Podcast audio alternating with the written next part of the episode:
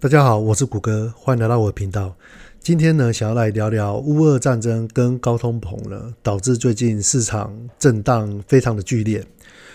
那从乌俄战争呢，到目前为止呢，大概也经历了三周的时间哦。那感觉还没有一个曙光出来。尽管各国呢，他们都想拼命的去做协调，但是呢，终究还是没有办法让整个战事呢趋向缓和。那偏偏呢，俄罗斯跟乌克兰呢，他们又是原物料的大宗，所以导致近期通膨的状况呢，已经非常的严重了。那再加上乌俄战争这样子的状况，那整个不管是小麦还是玉米相关的期货呢，它的价格呢一路上的飙高。那在这礼拜呢，其实费德呢就要发出一个声明了。那我预期呢。在这礼拜四的时候呢，费德的声明呢，应该预期是会升息。那由于乌俄战争呢造成的高通膨呢，只会让整个升息的状况呢更加的剧烈。那我觉得在战争这个情况下，因为它的不确定性非常高嘛，所以我们还是把整个数据的话，我们再回到总体经济的部分。那我们讲到总体经济呢，就不得不来说，这次乌俄战争的俄国跟俄罗斯，他们原物料占世界比重的状况哦。首先是俄国的天然气跟原油呢，它其实全球的市占呢，在天然气的部分大概占百分之十七，那原油呢大概占百分之十一。那以小麦类的话呢，俄乌的产量呢，它占全球比较高的部分是呢，小麦呢，它预计是占百分之十四，那大麦呢，它大概是占。百分之十八点二。那另外，乌克兰呢，它又是半导体原料气体的供应大国，为全球的半导体设备呢，它大概提供了百分之七十以上的奶气。所以你会发现到这次的乌俄战争呢，在半导体产业呢，它其实是比较受害的。你会发现到台积电呢，它在从今年的时候开始算的话呢，它目前大概已经跌了百分之二十。那另外，俄罗斯呢，它也掌握了全球大概百分之四十五的钯金的供应，因具良好的延展性呢和可塑性呢，所以呢，它常常会被用来锻造或者是去压、去延展的这样子的应用。那通常在应用的领域呢，它主要是局限在说在航太、航海、军事、核能这些高科技的领域。那它其中也是一个汽车制造业呢不可缺少的关键材料。所以你会看最近特斯拉的状况呢，其实也不是说非常好，因为最近缺料缺的非常的严重，那导致他们交车的速度呢，相对来说就会比较减缓。那另外，俄罗斯它的国营企业呢，嗯，叫 VSMPO，哎，Visma，它它它是全球最大的钛的供应商。那它生产了，全球呢大概百分之三十的钛金属哦，百分之三十。那这个钛金属呢，它主要是可以拿来做一些什么样的事情？它是用在航空业，像譬如说空中巴士 Airbus，它大约呢六成五的钛金属，那跟波音公司呢三成五的钛金属了，那其实全部都是来自于这家公司。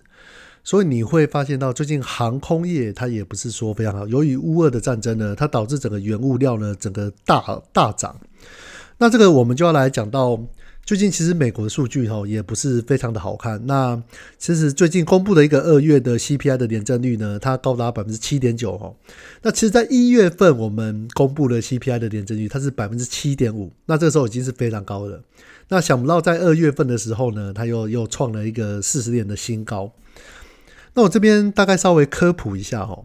那所谓的 CPI 呢，它就是消费者物价指数 （Consumer Price Index），简称 CPI。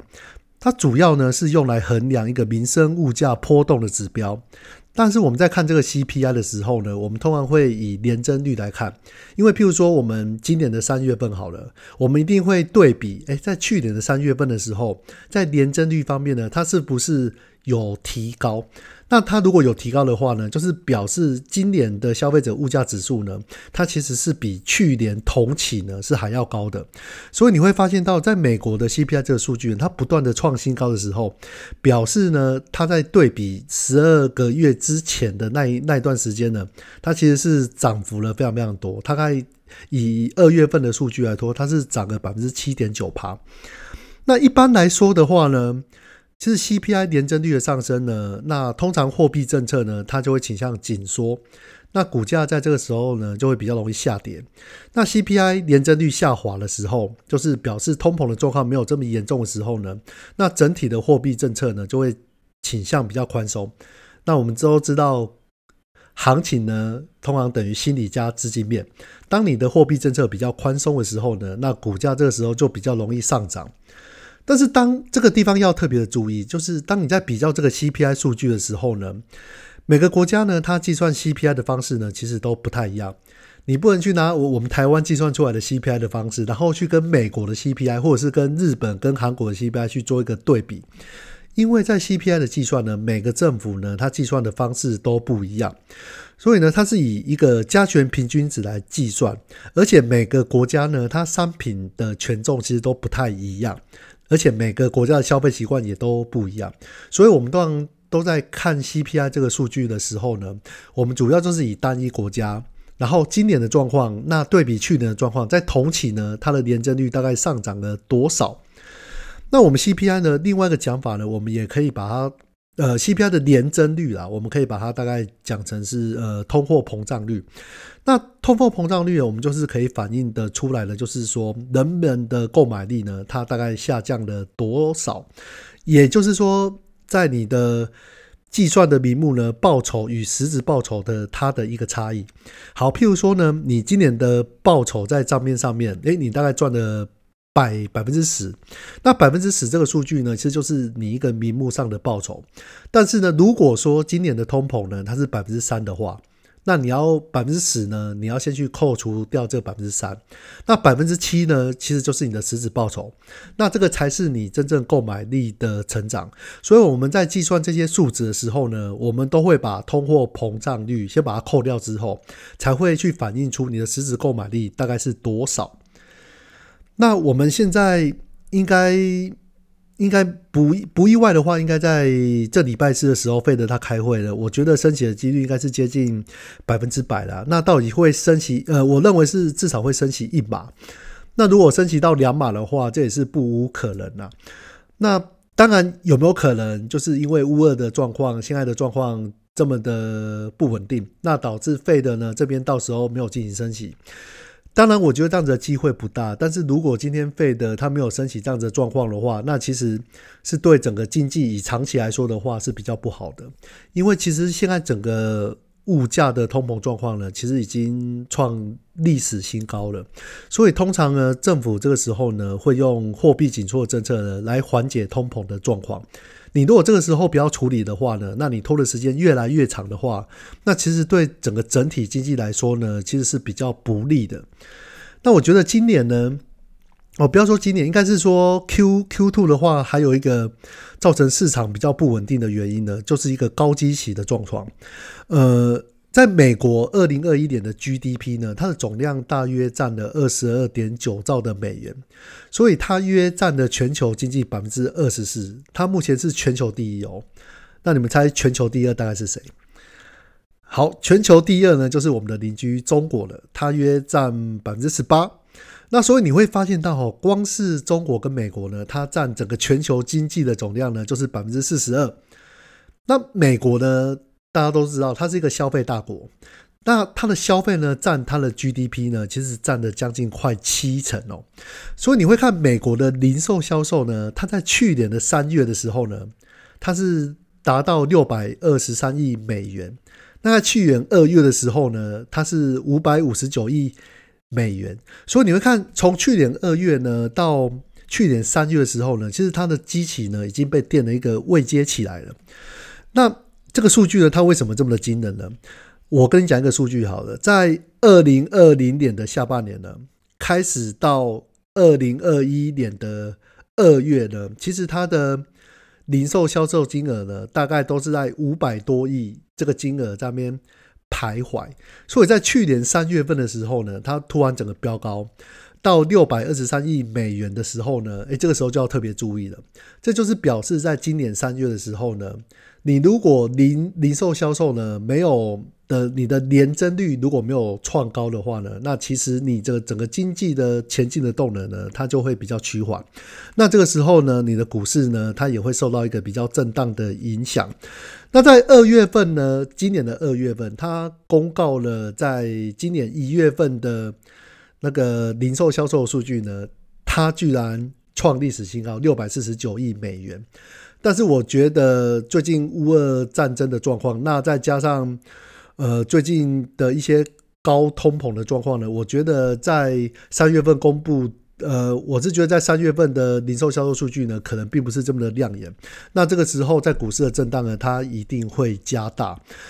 那我认为，呃，以目前现阶段来说的话呢，因为现在情势不明，而且战争你也不太确定说，诶，它是否会。延续，那现在在今年在美股这这边呢，它在三月的时候呢，又有一个经济数据高积极的状况发生了，所以我认为，呃，至少在上半年这个时候呢，其实胜率相对来说它是比较低的，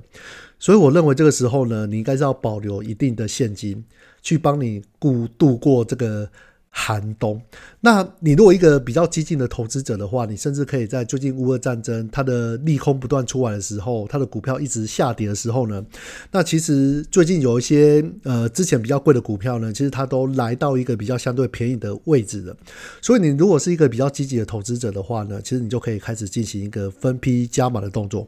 但是分批加码呢，我也是建议说你要把这个时程拉的比较长一点。